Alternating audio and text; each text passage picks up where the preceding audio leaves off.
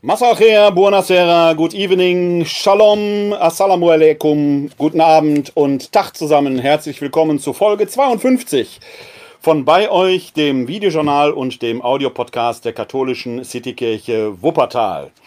Wir schreiben den 13. September im Jahr 2020. Hier in Wuppertal ist heute Kommunalwahl gewesen, nicht nur hier in Wuppertal, sondern in ganz Nordrhein-Westfalen. Kirchlich aber feiern wir den 24. Sonntag im Jahreskreis. Und ich freue mich, dass Sie, dass ihr wieder eingeschaltet habt und entweder live zuschaut oder euch die Folge hinterher im Videojournal oder im Audiopodcast anhört bzw. anseht. Weiterhin sind wir bei euch, gemäß dem Motto des Auferstandenen, dass er den Seinen verheißt. Ich bin bei euch alle Tage bis zum Ende der Welt. Matthäus 28, Vers 20. Und äh, in der Nachfolge Jesu wollen auch wir bei euch sein. Ihr könnt uns weiterhin erreichen unter 0202 42969675 oder per E-Mail an bei-euch at katholische-citykirche-wuppertal.de. Dort könnt ihr uns erreichen. Ihr könnt uns äh, dort anfragen, wenn ihr Gesprächsbedarf habt, auch wenn ihr seelsorglichen Gesprächsbedarf habt oder wenn ihr einfach über Gott und die Welt reden wollt. Natürlich ist auch Feedback zu dieser Sendung herzlich erbeten und erwünscht, sehr gerne. Vor allen Dingen auch natürlich, wenn ihr bei Facebook oder anderswo uns ein Like gibt oder die Beiträge entsprechend teilt, auf dass sie sich äh, weiter verbreiten. Aber ihr dürft uns natürlich gerade auch per Mail oder von mir aus auch telefonisch äh, Anregungen oder Themenfragen für diese äh, Sendungen geben. Es ist, glaube ich, die allererste Sendung, seit ich bei euch mache. Ich glaube, ich habe am 16. März angefangen, also ein gutes halbes Jahr gibt es dieses Projekt hier schon, wo es mal nicht um Corona gehen wird.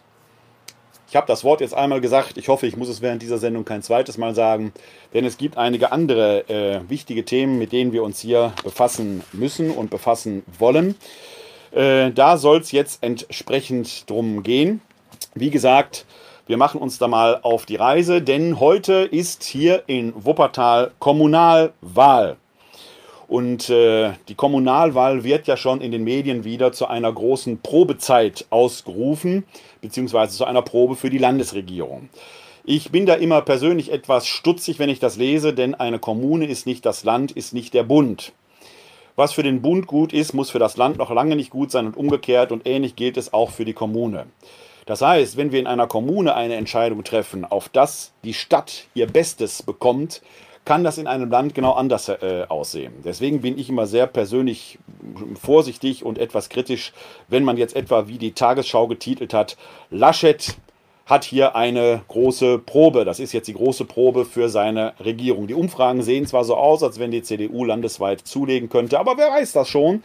Denn die Fragen, die sich in den, Land, äh, in den Kreisen und Städten stellen, sind doch dann von einer anderen, ganz anderen Qualität, weil es die Menschen ganz unmittelbar angeht, die eigene Nachbarschaft betrifft. Und das kann man ja schon sehen. Ich habe mir gerade mal eben die ersten Auszählungsergebnisse hier für Wuppertal angeguckt. Die sind natürlich alles andere als valide, weil das natürlich noch ganz schnell rauf und runter geht, sehr volatil ist.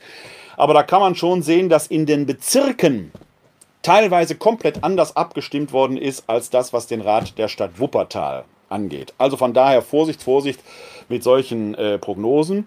Trotzdem wird es hier in dieser Sendung immer wieder auch um Erprobungen gehen und um Prüfungen, denen wir uns zu stellen haben. Denn eine der großen Prüfungen, und das will ich noch kurz vorweg schicken, alle Quellen, auf die ich mich hier beziehe, werdet ihr hinterher in den Show Notes finden. Also guckt nach der Sendung mal oben drüber oder unten drunter, je nachdem, wo ihr schaut. Bei YouTube zum Beispiel steht es unten drunter, bei Facebook eher oben drüber.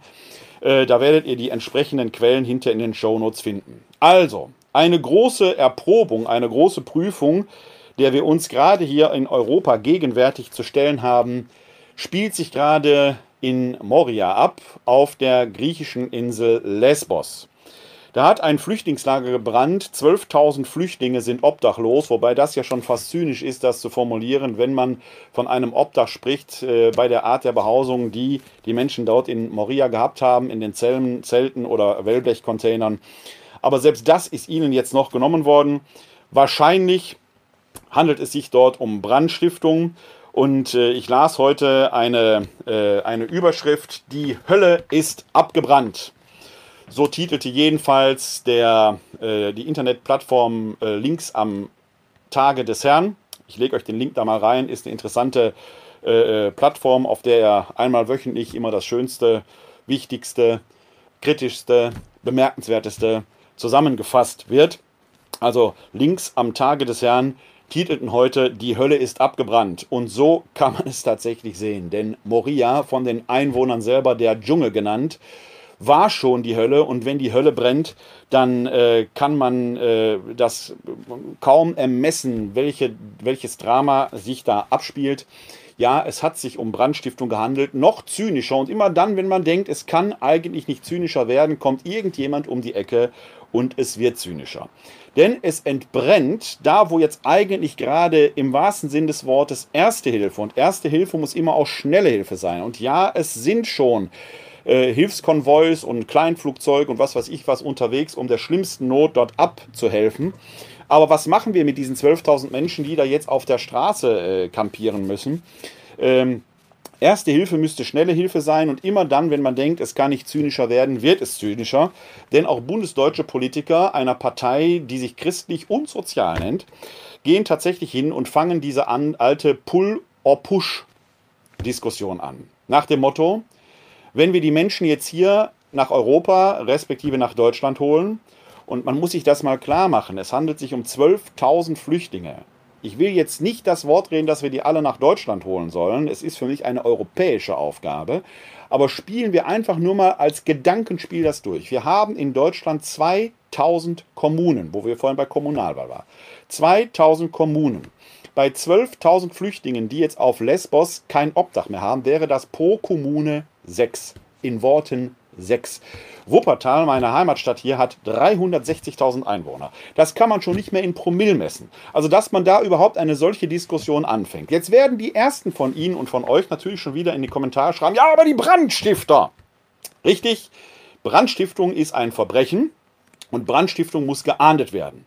Aber es, wir haben es da nicht mit 12.000 Brandstiftern zu tun, sondern erstmal mit einer überwiegenden Mehrheit von Menschen, die jetzt nicht mehr wissen, wie sie über den Tag kommen sollen. Die Brandstifter wird man identifizieren müssen, auch die Steineschmeißer, die dort äh, die Löscharbeiten verhindert haben, und die muss man haftbar machen. Die wird man wohl auch, äh, herausfinden können. Es gibt ja zig Kameraaufnahmen. Aber kann man jetzt wegen einiger Verbrecher die überwiegende Mehrzahl der Menschen dort auf der Straße leben lassen? Das ist eine geradezu zynische, eine geradezu zynische Diskussion. Und wenn ich dann äh, im Deutschlandfunk einen Kommentar lese von äh, Silke Hasselmann, die da schreibt, doch zumindest solange der begründete Verdacht im Raum steht, dass einige Lagerbewohner nicht nur die Löscharbeiten behindert, sondern die Feuer selbst gelegt haben, darf Deutschland niemanden von dort herholen, auch keine unbegleiteten Minderjährigen. Denn abgesehen von der immer schwierigen Frage der Selektion, sprich wer entscheidet eigentlich, wer auserwählt ist, stellt sich die Frage, welche Botschaften das in die Welt senden würde. Auf eine auf jeden Fall, Brandstiftung kann sich lohnen. Das gewissenlose Inkaufnehmen von Opfern ginge ja quasi als Notwehr gegen die Unbarmherzigkeit der Europäischen Union durch sehr zur Nachahmung empfohlen. Mit Verlaub, wenn ich so einen Bullshit höre oder lese, da kann man sich wirklich nur an den Kopf fassen, denn mit dieser Argumentation kann jeder, der ein bisschen Schulden hat, sein Haus anzünden und kann sagen, ich mache das jetzt mal einfach so, nach dem Motto, die Versicherung wird es ja schon bezahlen. Man muss sich nur geschickt genug anstellen. Was ist das denn für eine Argumentation? Wir lassen auch Minderjährige jetzt da äh, dahin vegetieren, weil es einige Brandstifter gegeben hat. Findet die heraus, macht die Ding fest, verhaftet sie, zieht sie zur Rechenschaft. Aber bestraft doch nicht die überwiegende Mehrheit der Leute. Mit dieser Argumentation kann ich alles und nichts begründen, so nach dem Motto, was geht uns das an? Wir schauen mal schön weg. Kann doch nicht zu fassen sein. Ist das das Europa, das so stolz ist auf seine jüdisch-christliche Tradition? Ob es eine jüdische Tradition gibt, wo man die Juden hier über Jahrhunderte verfolgt hat, kann man noch mal diskutieren. Aber das so stolz ist auf die christlichen Werte des Abendlandes wie Nächstliebe, Barmherzigkeit, das so stolz ist auf seine Aufklärung, so etwas ist angstgetrieben, unmenschlich, hartherzig. Das hat doch nichts mit europäischen Werten zu tun. Das ist jetzt konservativ. Denn konservativ würde ja heißen, werteorientiert. An welchen Werte orientierten, an welchen Werten orientiert sich bitte Frau Hasselmann? Ganz anders dagegen äußert sich Mario Neumann beim Hilfswerk Medico. Links findet ihr, wie gesagt, in der Shownotes. Er schreibt, es gibt Schuldige und Verantwortliche von Moria und es gibt dort nichts, was nicht genauso gewollt, gewusst und gedacht ist. Jetzt ist Moria Geschichte und doch ist nichts zum Guten gewendet. Nichts, was passierte und passiert, war nicht, war, war nicht vorherzusehen. Die ganze Situation spiegelt eine Grenz- und Asylpolitik, die sich spätestens seit dem Jahr 2016 mit dem EU-Türkei-Deal ausschließlich darum drehte, existierende Probleme zu kasernieren, aus- oder einzusperren. Also die ganze Sache ist relativ leicht auf den Punkt zu bringen, aus den Augen, aus dem Sinn. Solange wir die Leute irgendwie an den Grenzen halten, geht uns das nichts an. Wir machen schön die Augen zu, heben eine Tasse Kaffee und nein, darauf möchte ich kein Vanilleeis essen. Denn dieses Vanilleeis würde mir im Hals stecken bleiben. Meine Geschmacks- und meine Geruchsnerven würden am Vanilleeis ersticken, wenn wir da nicht genauer hinschauen. Und das ist, ich muss es jetzt doch sagen, schlimmer als Corona. Liebe Freundinnen und Freunde, wir haben hier als Europäerinnen und Europäer eine Verpflichtung. Wir haben das Dublin III-Abkommen irgendwann mal geschlossen und ich weiß gar nicht, warum Griechenland, Spanien und Italien das damals unterschrieben haben. Denn damit machen wir uns alle, die wir hier in Mitteleuropa sind, einen schlanken Fuß. Wer mit dem Dublin III-Abkommen hier in Wuppertal, nicht in Wuppertal, in Deutschland, in Wuppertal auch, Asyl bekommen möchte, müsst ihr mit einem Fallschirm hier über Deutschland abspringen. Denn Dublin III sagt ja nichts anderes, als dass man dort den Antrag zu stellen hat, wo man das erste Mal den Fuß auf europäischen Boden gestellt hat. Da wir aber keine Grenzen zum Mittelmeer haben und keine Mittelmeerküsten haben, ist es nahezu unmöglich. Ein Flüchtling müsste also durch die Meerenge von Gibraltar einmal um die Bretagne rum, äh, um ganz die Niederlande herum, durch die Nordseeinseln hindurch, dann an die Küste oben irgendwo in Ostfriesland äh, anlanden, damit das überhaupt gehen könnte. Was passiert ist, wir lassen Griechenland, Italien und Spanien mit dem Problem allein. Und dass die Griechen, die Italiener und die Spanier den Kaffee aufhaben, kann ich da ganz ehrlich gesagt verstehen. Wenn jetzt ausgelobt wird, wir nehmen 400 Minderjährige auf, dann ist das ein erster kleiner Minischritt, aber doch keine Heldentat. Hier muss jetzt gehandelt werden. Wer immer jetzt von einer Pull-Strategie spricht, die damit befördert würde, übersieht erstmal, dass es eine Push-Situation gegeben hat, dass Leute überhaupt auf der Flucht sind. Niemand verlässt doch seine Heimat, wenn er dort in Frieden leben kann. Die Menschen sind vor Krieg, vor Hunger oder vor Elend geflohen. Und die wollen hier nicht unbedingt nach Deutschland, weil hier das Paradies auf Erden ist. Das dürfte sie mittlerweile rumgesprochen haben. Denn die sind ja auch gut vernetzt. Ja, die Leute haben Handys. Warum? Weil in Syrien und in Afrika nicht Terra Incognita mehr ist. Das sind ja Länder, die durchaus Kultur, Kultur haben und die entsprechende technische Ausstattung haben, teilweise übrigens besser als bei uns in Deutschland. Denn das Internet hier, das mobile Internet, lässt ja hier noch zu wünschen übrig. Da sind die in anderen Ländern meilenweit weiter. Also wegen des Internets, wegen unseres Internets kommt niemand hier nach Deutschland. Die werden quasi von den Umständen vertrieben. Es gibt eine Push-Situation, warum sich die Menschen auf den Weg machen. Da gibt es übrigens eine bemerkenswerte Folge Podcast 42287, den der Wuppertaler Journalist Öde Schmidt im Auftrag der katholischen Citykirche verfertigt hat, mit dem wir die Gründung der Gemeinde arabischsprachiger Christen hier in Wuppertal dokumentiert haben. Link findet ihr in den Show Notes. Und da gibt es eine Folge, ich meine, das wäre die Episode 3 oder 4, schaut da mal genau rein, wo eine Frau, die sich aus Angst um ihre Verwandten, die noch in Syrien sind, Nancy nennt, von ihrer Flucht erzählt. Das, liebe Freundinnen und Freunde da draußen, macht doch niemand freiwillig. Wie kann man auf diesen Bullshit mit der Pull-Situation kommen? Das ist ein vorgeschobenes Argument. Wie gesagt, wenn die Brandstiftung lohnen würde, dann würden auch hier in Wuppertal und anderswo viele Leute sich heiß sanieren. Lohnt sich aber nicht. Wird sich auch in Moria nicht lohnen, weil man die Täter finden wird. Man kann aber doch wegen des Fehlverhaltens einiger weniger nicht die vielen anderen Opfer schlicht und ergreifend ignorieren. Was für eine zynische Argumentation ist das denn? Ich kann doch nicht die einen Opfer gegen die anderen aufwiegen. Hinzu kommt, dass mich von Anfang an, als ich den Begriff Moria hörte, den Namen Moria der Stadt, das ist ja griechisch, der griechische Ort, der in der Nähe des Lagers ist, auf der Insel Lesbos, immer schon eine Assoziation hatte, die natürlich, meine persönliche Deformation professionell als Theologe, mit der Bibel zu tun hat. Denn dort gibt es auch ein Moria, wird anders geschrieben und anders ausgesprochen. Die, die, äh, der griechische Ort heißt mit offenem O, mit Omikron geschrieben Moria. Wo ich spreche jetzt von Moria, das ist der Berg. Das ist der Berg Moria, wo heute der Tempelberg ist, wo der Tradition nach Abraham seinen geliebten Sohn Isaak auf Gottes Geheiß opfern sollte, aber letzten Endes nicht opfern brauchte. Deshalb wird das auch nicht als die Opferung Isaaks, gerade im Judentum, nicht als die Opferung Isaaks bezeichnet, sondern als die Bindung Isaaks. Und ich möchte euch diese Geschichte aus der Bibel einfach mal vorlesen. Es sind zwar ein paar Verse, die wir uns da antun müssen, aber sie gehört quasi zum Kulturgut. Und da spielt natürlich dann auch der Name Moria eine gewisse Rolle. Wir sind im Buch Genesis, Kapitel 22, die Verse 1 bis 19. Ist also ein bisschen Text, aber müssen wir uns jetzt mal antun. Nach diesen Ereignissen stellte Gott Abraham auf die Probe. Er sprach zu ihm, Abraham, er sagte, hier bin ich. Er sprach, nimm deinen Sohn, deinen einzigen, den du liebst, Isaak, geh in das Land Moria und bring ihn dort auf einem der Berge, den ich dir nenne, als Brandopfer dar. Frühmorgens stand Abraham auf, sattelte seinen Esel, nahm zwei seiner Jungknechte mit sich und seinen Sohn Isaak, spaltete Holz zum Brandopfer und machte sich auf den Weg zu dem Ort, den ihm Gott genannt hatte. Als Abraham am dritten Tag seine Augen erhob, sah er den Ort von weitem. Da sagte Abraham zu seinen Jungknechten, Bleibt mit dem Esel hier. Ich aber und der Knabe, wir wollen dorthin gehen und uns niederwerfen, dann wollen wir zu euch zurückkehren. Abraham nahm das Holz für das Brandopfer und lud es seinem Sohn Isaak auf. Er selbst nahm das Feuer und das Messer in die Hand, so gingen beide miteinander.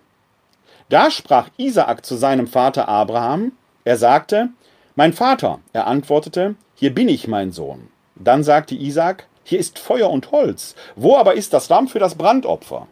Abraham sagte, Gott wird sich das Lamm für das Brandopfer ausersehen, mein Sohn, und beide gingen miteinander weiter.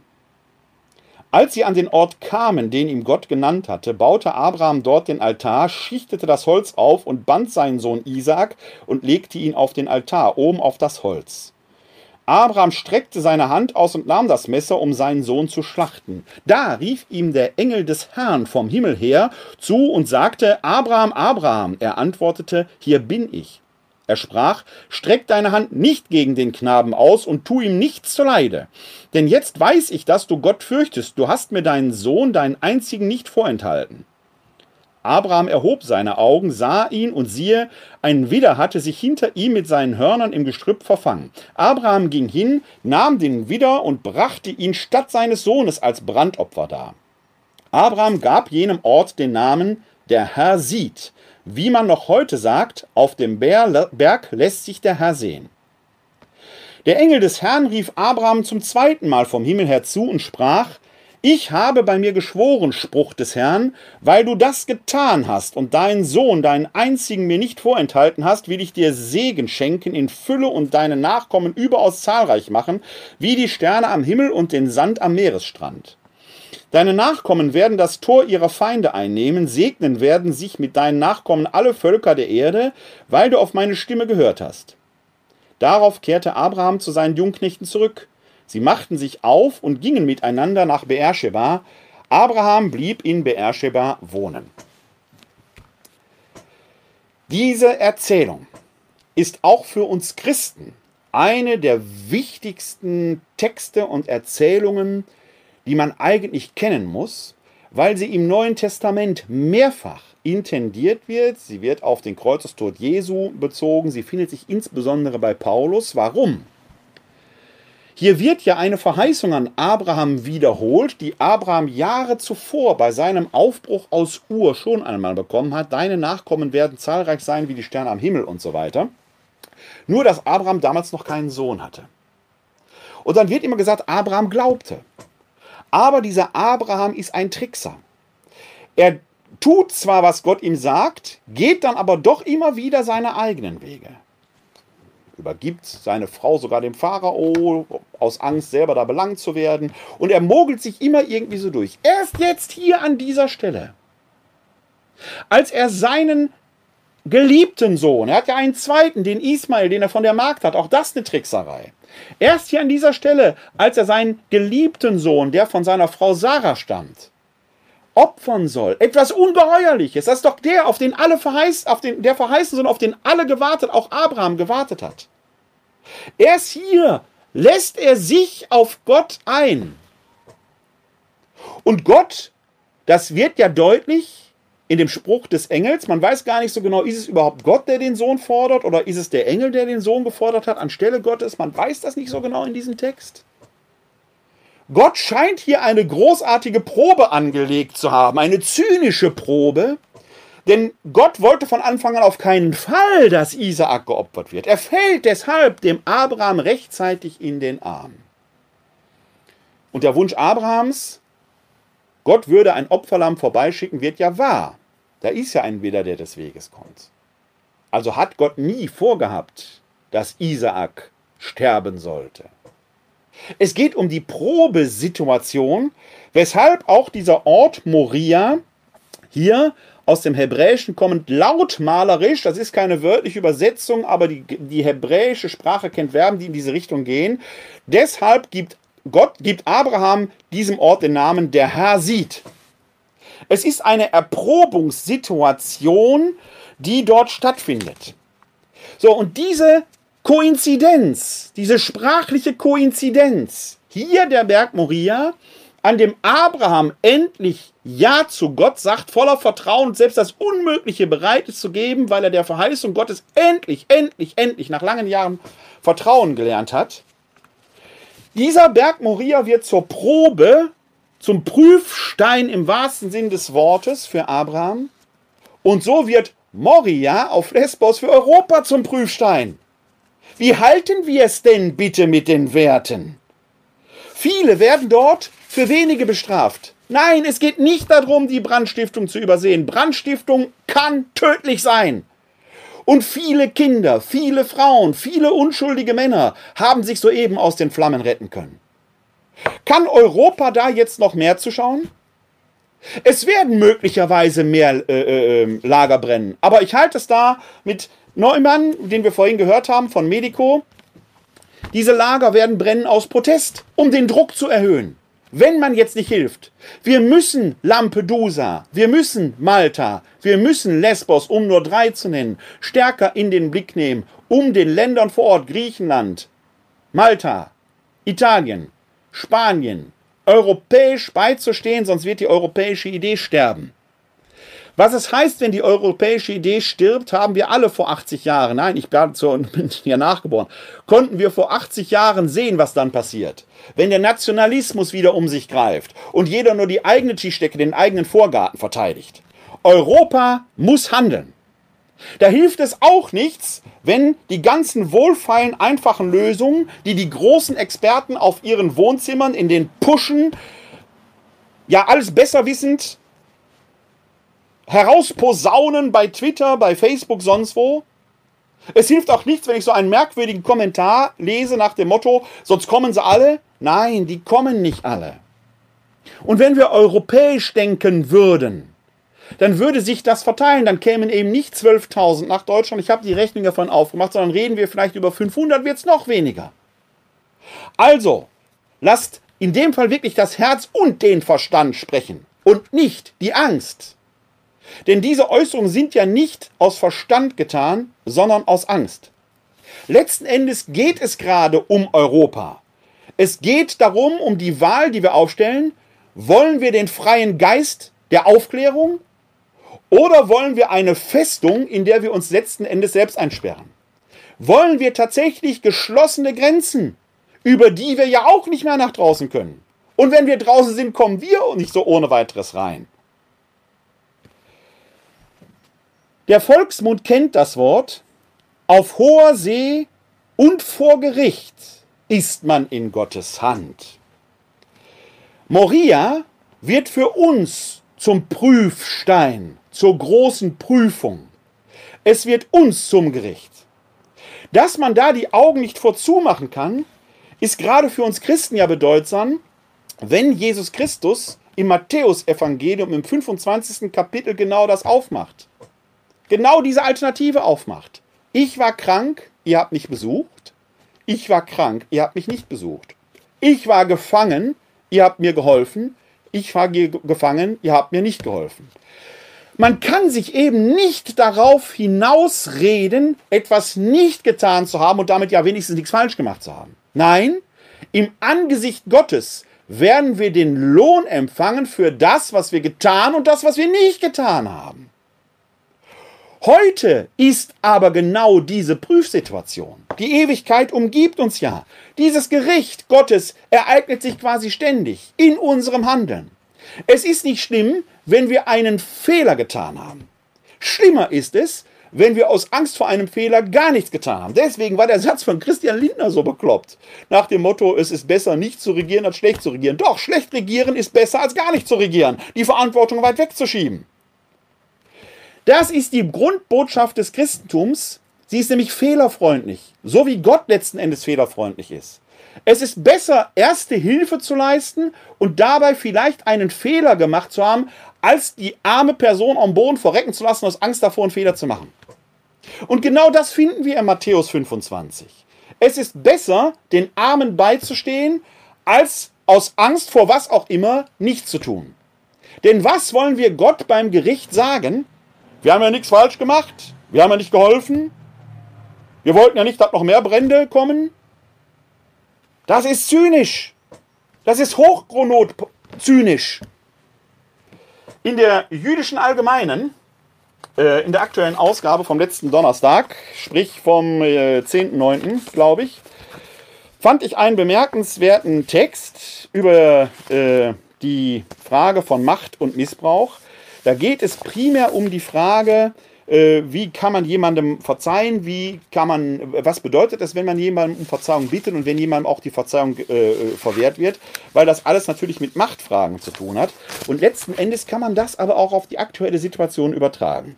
Ich trage mal den Schlussabschnitt aus diesem äh, Text von, ich hoffe, ich spreche das richtig aus, Vyacheslav Dobrowitsch vor. Er schreibt dort, wenn wir den Mitmenschen um Vergebung bitten, so ist es, als würden wir sagen, ich hatte zu einem bestimmten Zeitpunkt die Macht bekommen, dich aufzubauen oder dich zu verletzen.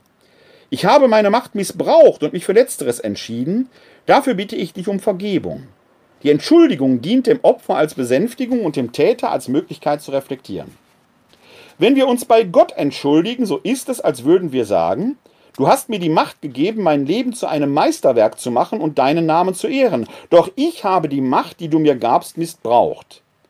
Die Bitte um göttliche Vergebung ist auch die Bitte, mit der Macht richtig umgehen zu können. Und das bringt es auf den Punkt. Wenn wir im Angesicht Gottes stehen, was werden wir im Angesicht Morias sagen? Als Land, als Kontinent, als Gemeinschaft, die so stolz ist auf ihre Tradition, die sich aus Christen und Judentum speist. Werden wir sagen, wir haben versucht, die Hände schön sauber zu halten, wie Weiland Pontius Pilatus sie in Unschuld wäscht? Wird Gott das besänftigen? Oder werden wir sagen können, wir haben alles daran gesetzt, deinen Namen zu ehren, in denen, die schwach sind, so wie es Christus gesagt hat, was ihr den geringsten meiner Brüder und Schwestern getan habt, das habt ihr mir getan. Gerade wenn man einer Partei angehört, die auch nur vage das christlich im Namen führt. Gerade wenn man einer Partei angehört, die sich dazu noch sozial nennt, sollte man sehr genau darauf achten, welche Worte man wählt, denn man reißt sich sonst selbst möglicherweise den ideologischen Boden unter den Füßen weg. Was ich hier sage, weiß ich natürlich, ist wieder herausfordernd. Es ist meine Meinung, über die ich reiflich nachgedacht habe. Ich weiß, dass manche von Ihnen da draußen das anders sehen werden. Das ist das gute Recht. Das ist das sehr gute Recht.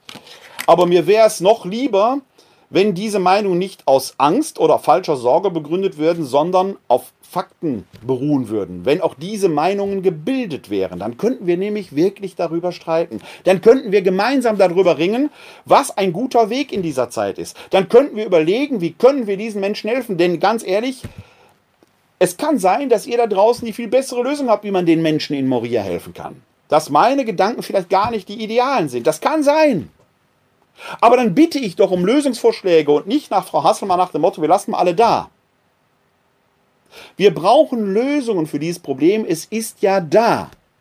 Und Griechenland, Italien, Spanien, auch Malta, diese Länder im Mittelmeerbereich, wir lassen diese Länder damit alleine. Und ich kann die Bürgerinnen und Bürger dort verstehen, wenn sie sich von uns verarscht fühlen. Weil wir sie verarschen. Wir brauchen dringend mehr Mut, damit die Angst das Denken nicht frisst. Das gilt, und das kann man jetzt übertragen, das ist quasi das zweite Thema unserer heutigen Folge, gerade auch ganz allgemein für die Debattenkultur. Der Jesuitenpater Hagenkort, lange Jahre Korrespondent für Radio Vatikan, hat in diesen Tagen einen äh, Kommentar, einen Beitrag in seinem Webblog Pater Bernd Hagenkort Blog veröffentlicht, in dem er die horizontfreie Kleingläubigkeit, wie er das nennt, vieler äh, bemängelt, die bei jeder Meinungsäußerung sofort mit Hate Speech und Hasskommentaren kommen. Ich kann das äh, völlig nachvollziehen, weil auch mir das hier passiert. Manches kann man moderieren, Manches, äh, gerade bei Facebook, da äh, tauchen Kommentare ja immer sofort auf, wird dann immer etwas schwierig, gerade wenn man dann mal vielleicht einen Kommentar, weil der völlig daneben war, löscht, dann hat man sofort die Diskussion, Meinungsäußerung, Zensur. Wer so argumentiert, wird natürlich schnell deutlich, hat wenig Ahnung von dem, was wirklich Zensur ist, denn Zensur kann nur der Staat ausüben. Ein Account bei Facebook ist wie ein Wohnzimmer, ich habe das hier schon mal gebracht, den Vergleich, in das man auch nicht jeden hineinpinkeln lässt. Auch ich pinkel nicht in mein Wohnzimmer. Das heißt, das ist wie Fremdplakatieren an Wänden, die einem nicht gehören. In meinem Account zum Beispiel wurden jüngst immer wieder Videos von Herrn Bachti geäußert äh, und gepostet, in denen Herr Bachti vor allen Dingen auch sein Buch bewirbt. Ich habe schon überlegt, ob ich Herrn Bachti und demjenigen, der die, der hat sehr viel Zeit, der die immer gepostet hat, ob man eine Rechnung schicke, wenn in meinem Account entsprechend Werbung gemacht wird. Wäre ja wenigstens recht und billig. Davon abgesehen. Aber das war die harmlose Variante. Was man sich teilweise da an Kommentaren anhören muss, die eben nicht sachlich sind, sondern wo nur rumgepöbelt wird, ist schon erschreckend. Ich las jetzt in einem Beitrag, dass in Bayern es eine staatsanwaltschaftliche Stelle gibt, die solche Kommentare verfolgt. Nicht nur verfolgt, sondern plötzlich bei Menschen vor der Tür steht, Laptops, iPads, Tablets konfisziert und es zur Anzeige bringt, weil es sich teilweise um Volksverhetzung handelt. Ich sage, gut so. Denn genauso wie wir die Brandstifter von Moria dingfest machen müssen, müssen wir die geistigen Brandstifter in unserem Land dingfest machen. Und dann stand unter diesem Kommentar, ganz unten drunter, unter diesem Beitrag, da wurde ein äh, Rentner äh, äh, geschildert, dem etwas, das entsprechend widerfahren ist, ob der jetzt darüber nachdenkt, ob sich das wirklich gelohnt hat. Ja, die Frage kann man stellen. Und fragt euch da draußen, ob sich das wirklich lohnt. Denn was ihr da macht, wenn ihr so handelt, ist geistige Brandstiftung. Sie sät Unfrieden in unsere Gesellschaft. Habt ihr Argumente? Streitet gerne damit. Sachlich. Habt ihr keine Argumente und wollt nur rumpöbeln? Macht's bei euch zu Hause aber lasst die Öffentlichkeit damit in Ruhe. Ich konnte deshalb das, was äh, Bernd Hagenkort da gepostet hat, tatsächlich nur nachvollziehen und es, er hat recht. Es hat was mit horizontfreier Kleingläubigkeit zu tun, weil man ja merkt, dass diese Menschen solche Scheuklappen haben und allerhalb, was außerhalb des eigenen Horizontes stattfindet, schon als Bedrohung wahrgenommen wird. Diese Menschen reagieren wie Pferde, Fluchttiere. Dabei heißt es ja schon in den Psalmen beim Psalmisten, werdet nicht wie Ross und Maultier, die verstandlos sind.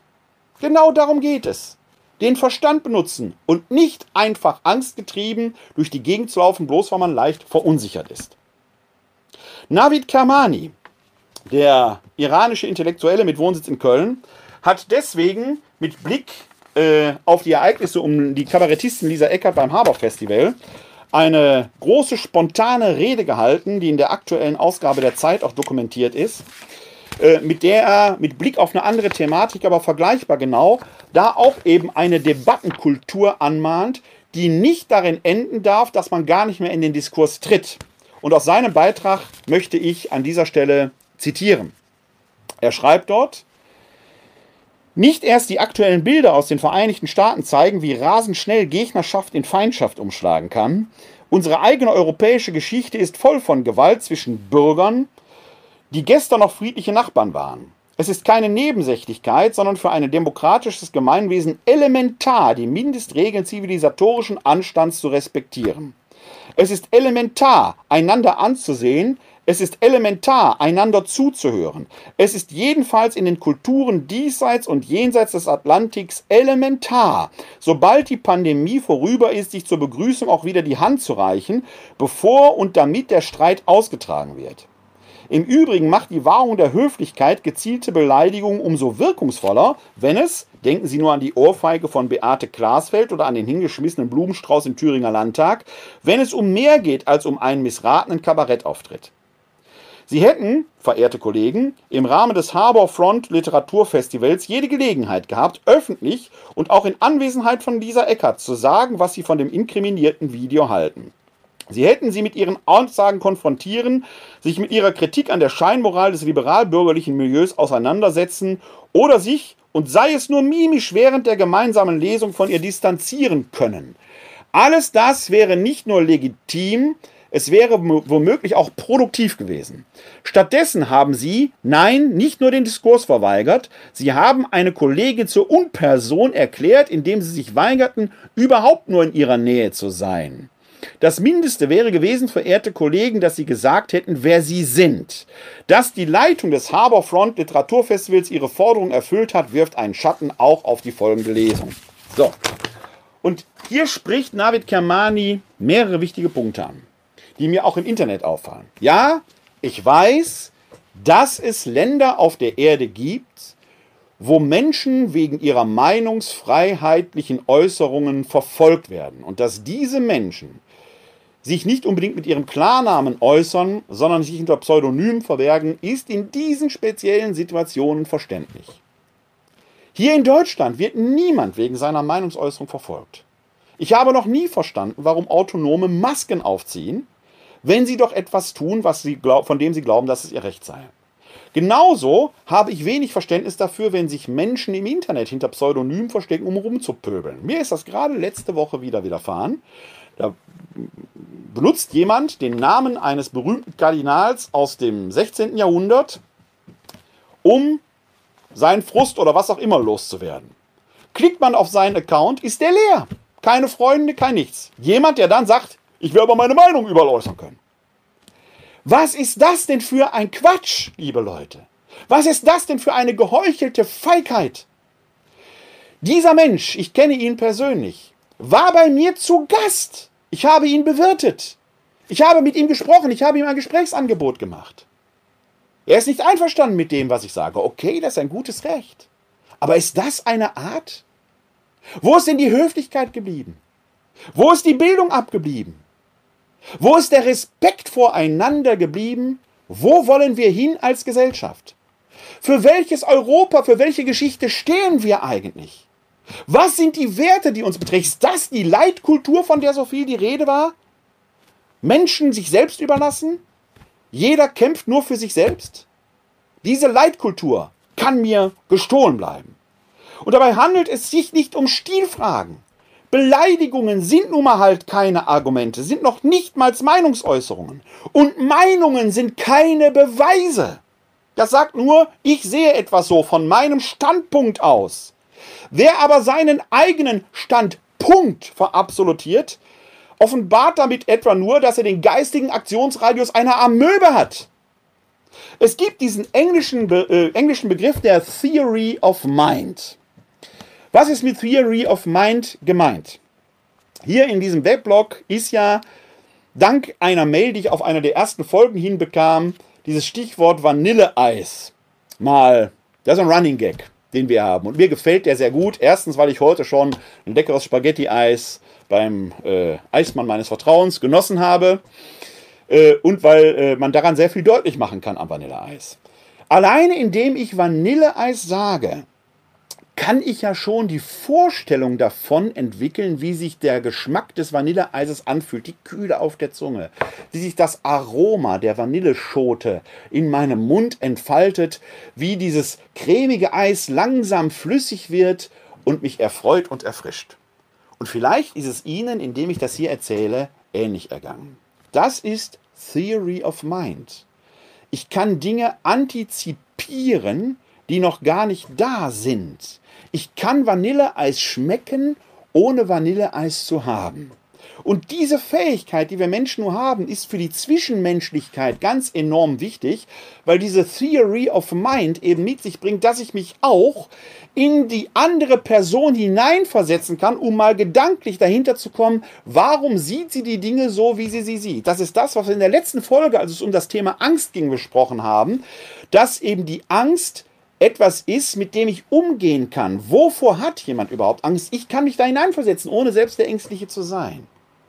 Wer aber nur einen Standpunkt hat, den er auf Gedeih und Verderb verteidigt, zeigt, dass er nicht dieser Theory of Mind fähig ist. Denn das würde ja mal bedingen, dass ich mal meinen Standpunkt von der anderen Seite aus in Frage stelle.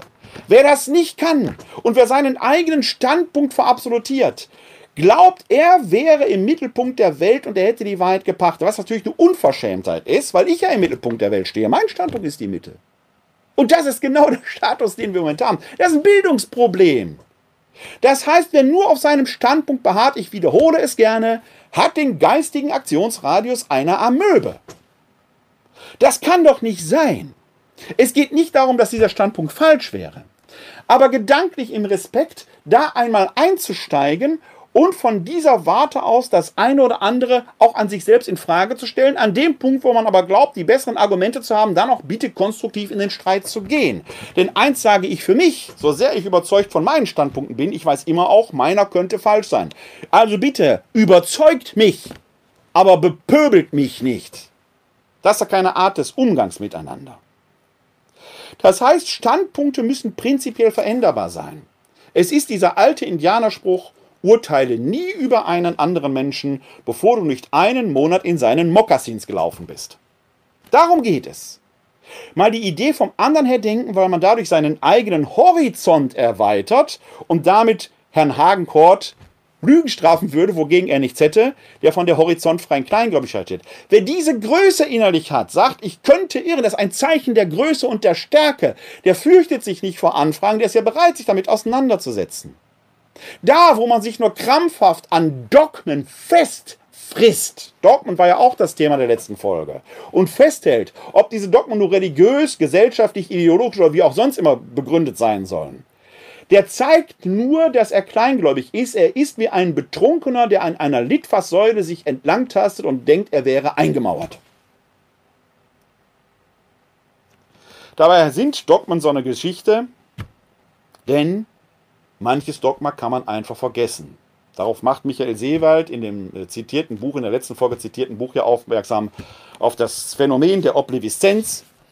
Es stand mal als Dogma da, Adam und Eva seien das erste Elternpaar gewesen, wird heute selbst vom Papst so nicht mehr geglaubt. Ist einfach sang- und klanglos verschwunden und vergessen worden.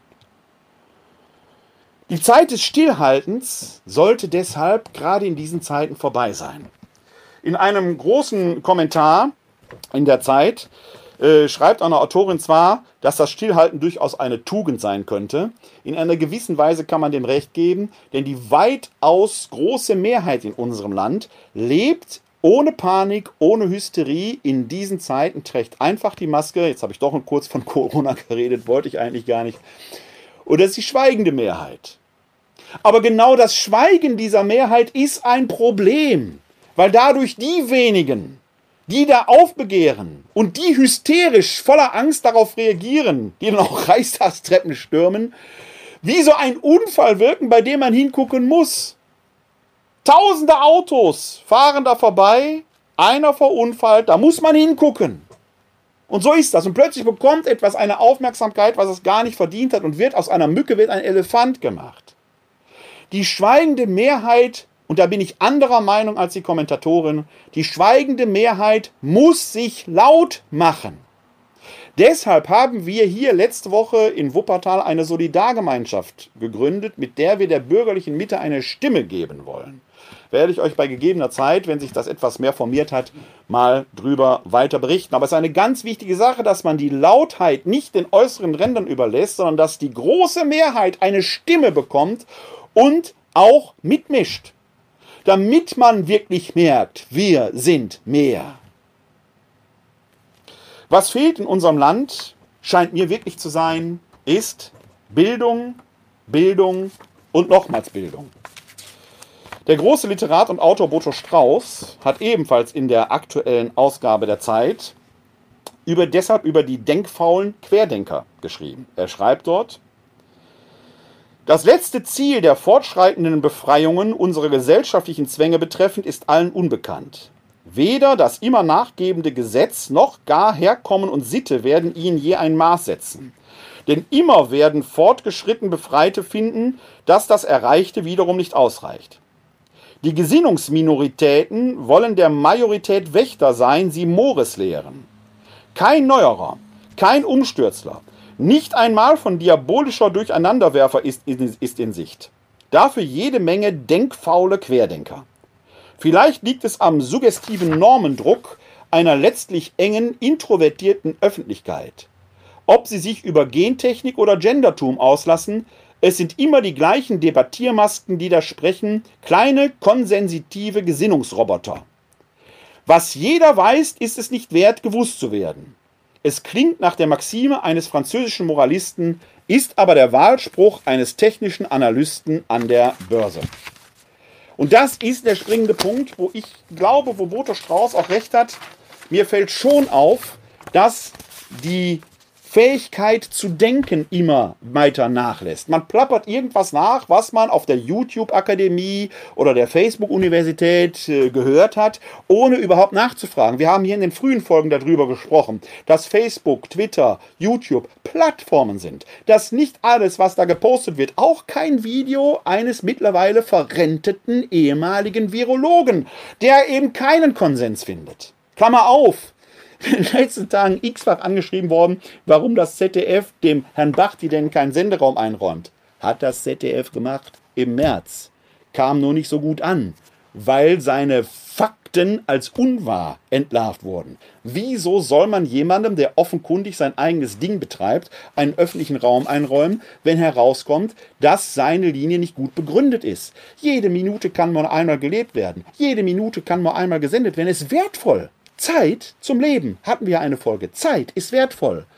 Und das hilft doch auch nichts, wenn dann einer etwas sagt, was mir vielleicht gefällt. Und dann sage ich, der muss doch mal vorkommen, wenn hundert andere das nicht sagen. Die Wissenschaft lebt auch von Konsensbildung im Widerstreit. Und da vertritt Herr Bachti und auch Herr Wodak eben eine Randmeinung, die wird sehr wohl wahrgenommen, aber sie wird, sie setzt sich halt nicht durch, muss man doch mal akzeptieren. Auch wenn es das ist, wo man glaubt, die würden jetzt das sagen, was man selber denken würde. Ja, wenn alle nur das sagen würden, was ich denken würde, bräuchte ich keine Fachmediziner mehr. Dann, ich möchte aber auch nicht, dass jeder jetzt am OP-Tisch steht, weil er meint, er wüsste das einfach besser, weil er auf der Couch mal irgendwo bei Video bei, äh, bei YouTube ein Video gesehen hat. Wo leben wir denn? Denkt doch bitte mal nach. Bildet euch doch. Aber bildet euch doch bitte nicht mit YouTube-Videos. Bestenfalls ergänzend, aber mehr bitte den dann auch nicht. Das reicht vielleicht, um eine Bohrmaschine bedienen zu lernen, aber doch nicht, um ethische Fragestellungen äh, zu durchdenken. Da müsste man schon ein bisschen tiefer reindringen. Deshalb, schreibt Boto Strauß abschließend, Demokratie wird nicht gestärkt durch präsidiale Ermahnungen, man möge sich zu ihr bekennen und sie gegen ihre Feinde verteidigen. Die Demokratie stärkt alleine ihre Anfechtung. Sie ist das bestmögliche System zur Überwindung ihrer Infragestellung. Ihrem elementaren Funktionieren sind Störung und Gefährdung zuträglicher als Bestätigung und Bekenntnisproklamation. Toleranz und Diversität werden verordnet wie vormals die patriotische Gesinnung. Das Gleiche und das Gleichen steht überall wie auf Bannern gegen die natürliche Anlage der Diskriminierung, die das Kind noch besitzt und die erst in ungeordnet rangloser Gesellschaft schwer beherrschbar wird.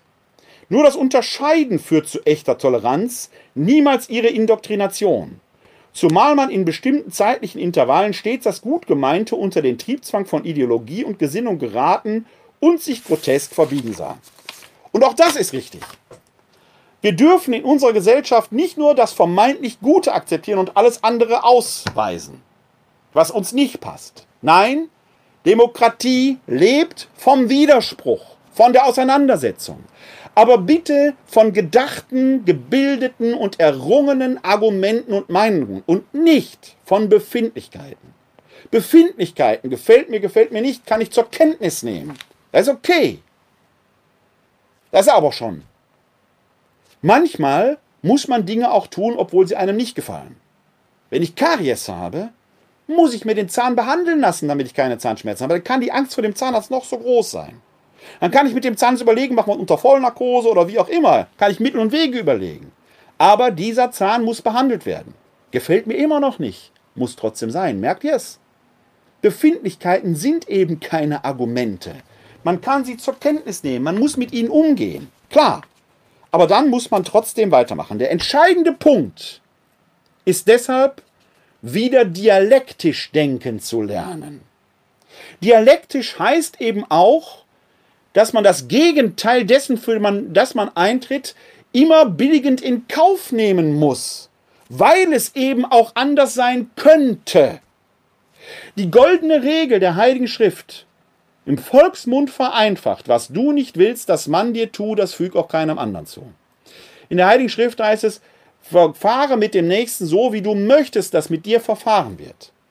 Und wenn sie nicht gläubig sind, nehmen sie den kategorischen Imperativ Kants, der geht in dieselbe Richtung. Dann kommen wir gemeinsam voran. Vom anderen her denken. Die goldene Regel ist nichts anderes als eine Theory of Mind. Ich möchte so kommunizieren, wie ich möchte, dass mit mir kommuniziert wird. Dann denke ich vom anderen her. Es geht also, und das ist so der rote Faden, der sich durchzog, auf hoher See und vor Gericht sind wir allein in Gottes Hand. Und das Bemerkenswerte ist, dass dieses jüngste Gericht, dieses Gericht vor Gott, von dem Paulus im zweiten Korintherbrief im Kapitel 5, Vers 10 sagt, Denn wir alle müssen vor dem Richterstuhl Christi offenbar werden, damit jeder seinen Lohn empfängt für das Gute oder Böse, das er im irdischen Leben getan hat. Wir alle. Und was im irdischen Leben getan wird, das Gericht ereignet sich quasi jetzt im Tun oder im Nicht-Tun. Man kommt aus dieser Entscheidung und aus dieser Verantwortung nicht heraus. Deshalb werde ich heute zum Schluss einen besonderen Hymnus anstimmen, zumindest den ersten Teil davon, das Dies Ire, Dies Illa, das genau diesen Gedanken transportiert aus dem Mittelalter kommt. Jener Tag ist es, äh, an dem das Gericht gehalten wird. Die wörtliche Übersetzung, ich füge euch die Übersetzung mal in die Shownotes mit rein. Es ist der Tag des Gerichtes, der Tag der Sünden, an dem sich letzten Endes Wohl und Wehe des Menschen entscheiden wird, wo wir den Lohn, das ist merkenswert, dass Paulus von Lohn und nicht von Strafe spricht, für das Gute oder Böse erhalten werden. Ich für meinen Teil sage ich, wie lieber Lohn für Gutes erhalten, denn das ist etwas mehr, wo man im Himmel dann entsprechend mit umgehen kann, als den Lohn für Schlechtes. Werden wir uns mal leicht aber mit einer Folge mal hier näher befassen, wie Paulus sich das so vorstellt. Fakt ist, in unserem Handeln hier und heute entscheidet sich das, wie hoch der Lohn sein wird. Wenn wir etwas nicht tun, wenn wir unterlassene Hilfeleistung befördern, werden wir auch dafür den Lohn bekommen, für etwas, das wir nicht getan haben. Und darum geht es auch im Evangelium vom 24. Sonntag im Jahreskreis. Hören wir auf die Worte aus dem Matthäus-Evangelium, Kapitel 18, die Verse 21 bis 35. Aus dem heiligen Evangelium nach Matthäus. Ehre sei dir, o Herr. In jener Zeit trat Petrus zu Jesus und fragte, Herr, wie oft muss ich meinem Bruder vergeben, wenn er gegen mich sündigt? Bis zu siebenmal? Jesus sagte zu ihm, ich sage dir nicht bis zu siebenmal, sondern bis zu siebzigmal siebenmal. Mit dem Himmelreich ist es deshalb wie mit einem König, der beschloss, von seinen Knechten Rechenschaft zu verlangen.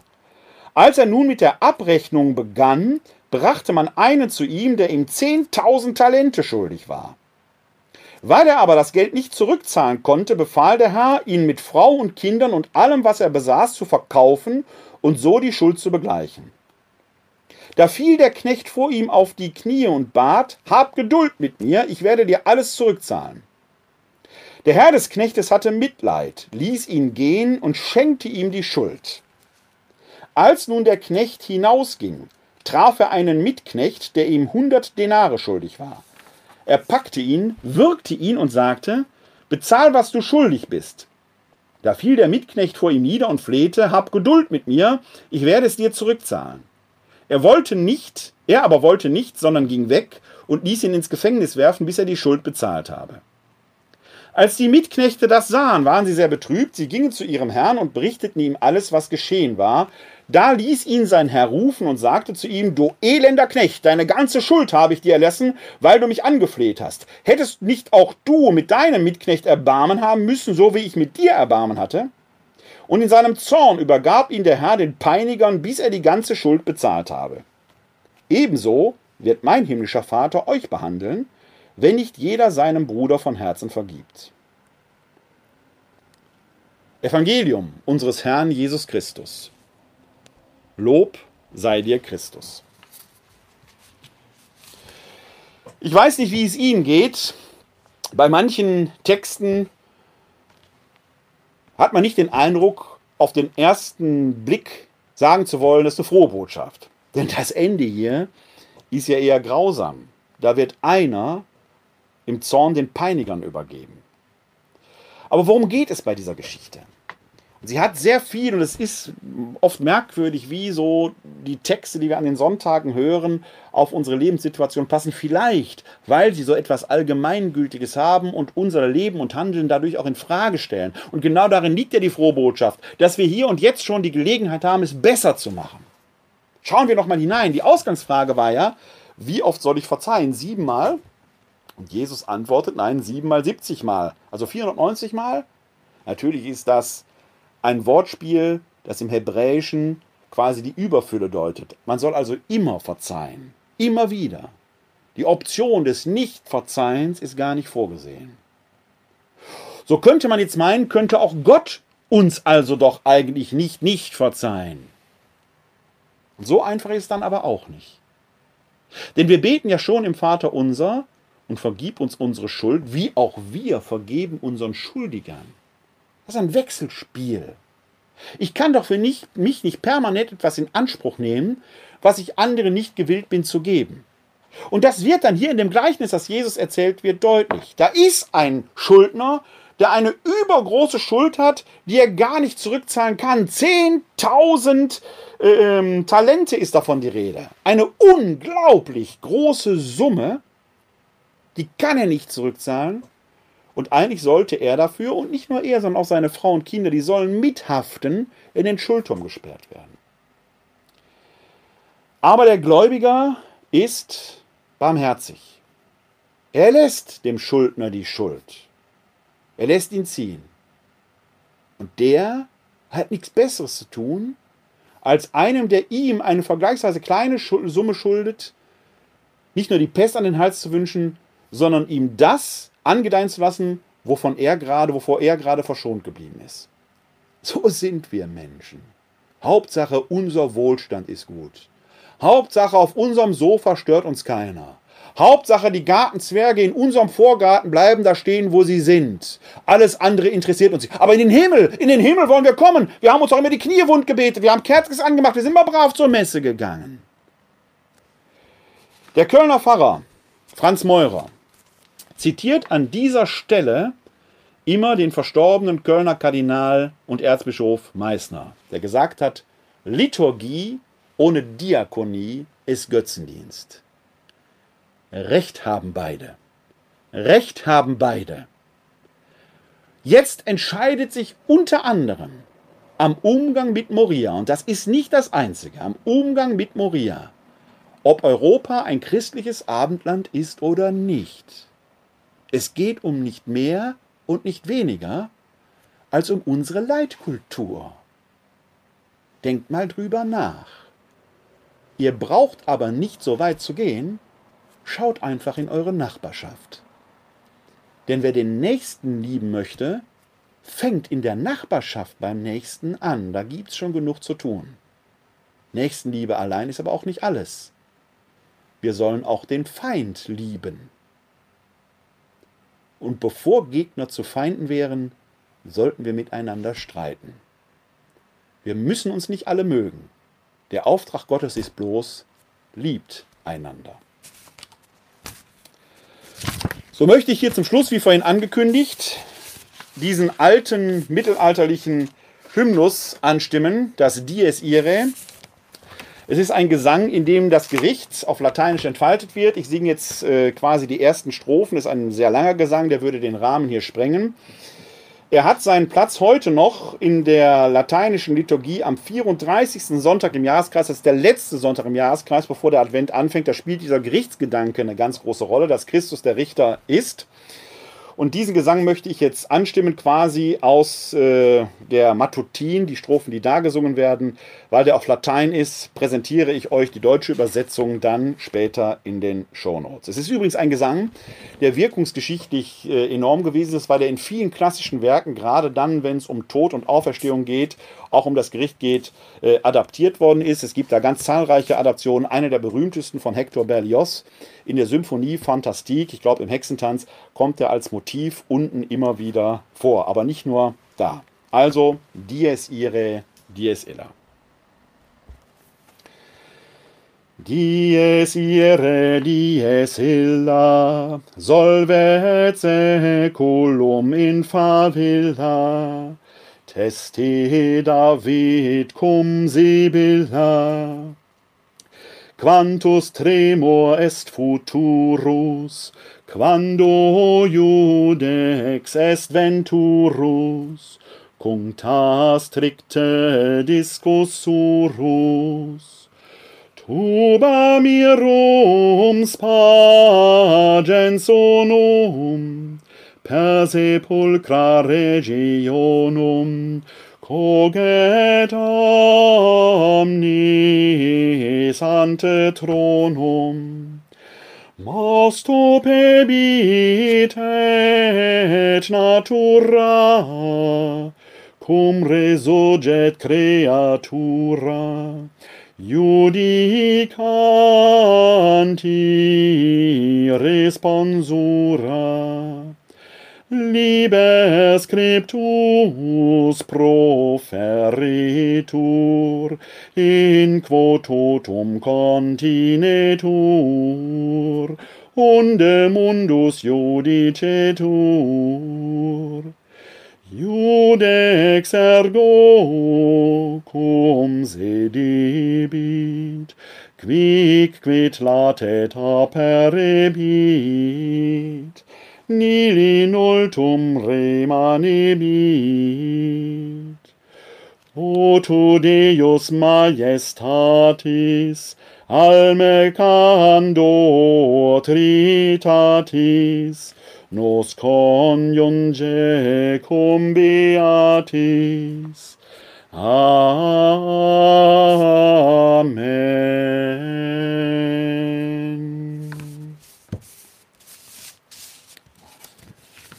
Nicht nur heute, aber auch heute ist Gerichtszeit, ist Probezeit. Der alte Pfadfinder Wunsch, jeden Tag eine gute Tat, schadet nicht, das Gericht auch heute wieder zu bestehen. Vielleicht haben Sie sie schon getan, vielleicht haben Sie noch die Möglichkeit, sie zu tun. Machen Sie sich auf den Weg. Die nächste Sendung folgt wahrscheinlich nächste Woche Samstag am 19.09. Ist ohne Gewehr, aber das ist erstmal der Plan. Bis dahin möge Gott uns alle segnen. Der Herr segne uns, er bewahre uns vor Unheil und er führe uns zum ewigen Leben. Das gewähre uns der dreieine Gott, der Vater, der Sohn und der Heilige Geist. Amen. Hosanna, Jeshua. Hilf doch, Gott hilft. Halleluja. Heute ist nicht alle Tage, ich komme wieder, keine Frage. Bis dahin leben Sie lang und in Frieden. Live long and prosper. Bleiben oder werden Sie gesund und helfen Sie anderen gesund zu bleiben oder zu werden. Glück auf!